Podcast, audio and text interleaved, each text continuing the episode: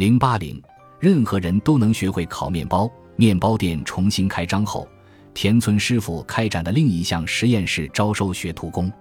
尽管店里不给学徒工提供工资，但会在二楼提供住处，同时在三个月的时间里向他们详细传授利用石窑烤制天然酵母面包的技术。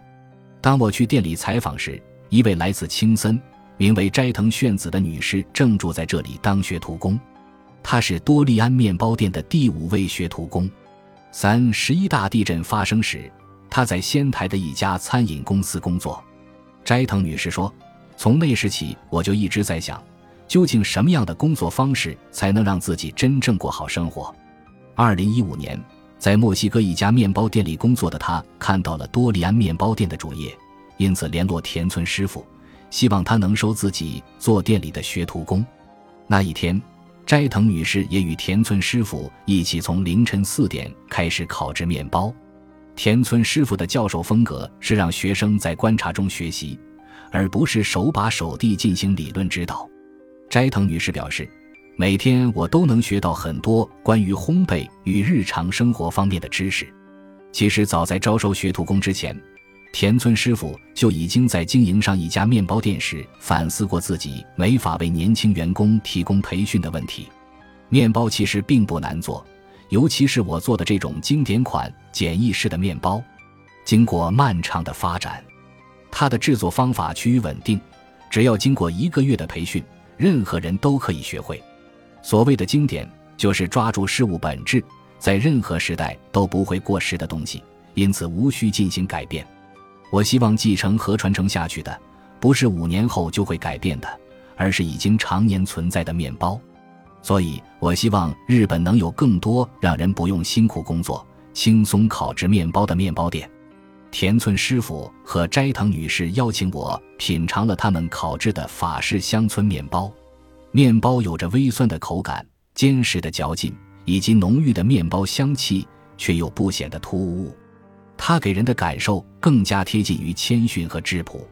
田村师傅的母亲推荐我在面包上涂一些他用巴硕蜜柑亲手制作的橘皮果酱，果酱的苦味与法式乡村面包的香味可谓相得益彰。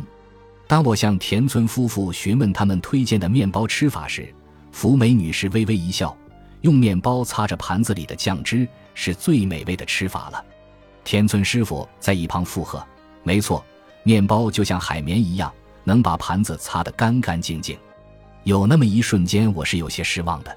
然而，田村夫妇那副悠然自得的态度，以及大伙共享美食的氛围，又让我觉得他们的面包别有一番美味。二零一七年五月十八日，在 The Cuisine Press 网站上登载了这样一段文字：最近，我们做了一期名为《面包师傅们拒绝丢弃的意识与拒绝丢弃的工作》的专题报道。越来越多的餐厅开始向顾客提供法式乡村面包，这是有心的面包师傅们所选择的方向。文章中提到，在东京上元代代木一代经营片根面包房的片根大辅师傅的话：“过去我做的是那种技巧型面包，不过现在我想随性一些去做。”此外，文章当中还介绍了在东京参宫桥经营尊景面包房的尊景永仁师傅。他原本在餐厅里做勤杂工作，由于目睹了太多食品浪费的现象，因此同样决定成为一名拒绝丢弃的面包师。田村师傅表示很高兴能看到面包店迎来这样的机遇。他将自己与同年龄段的面包师称作第三代人。在他的理论中，这与酿酒业和奶酪制造业的情况相同。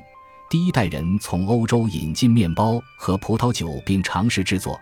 第二代人试图在日本用欧洲的材料制作出正宗地道的产品，希望使用欧洲的小麦、葡萄和黄油等原料，重现欧洲当地食品的味道；而像田村师傅这样的第三代人，则希望使用日本的原料，结合日本的气候与水土，制作出符合日本人口味的产品。他认为，近年来愈发受到欢迎的自然派日本葡萄酒。或许就是在这种趋势下诞生的。我认为，在轻松的工作氛围下，利用日本的优质原料所制作出来的面包、葡萄酒，完全可以与欧洲的产品相媲美。田村师傅说道。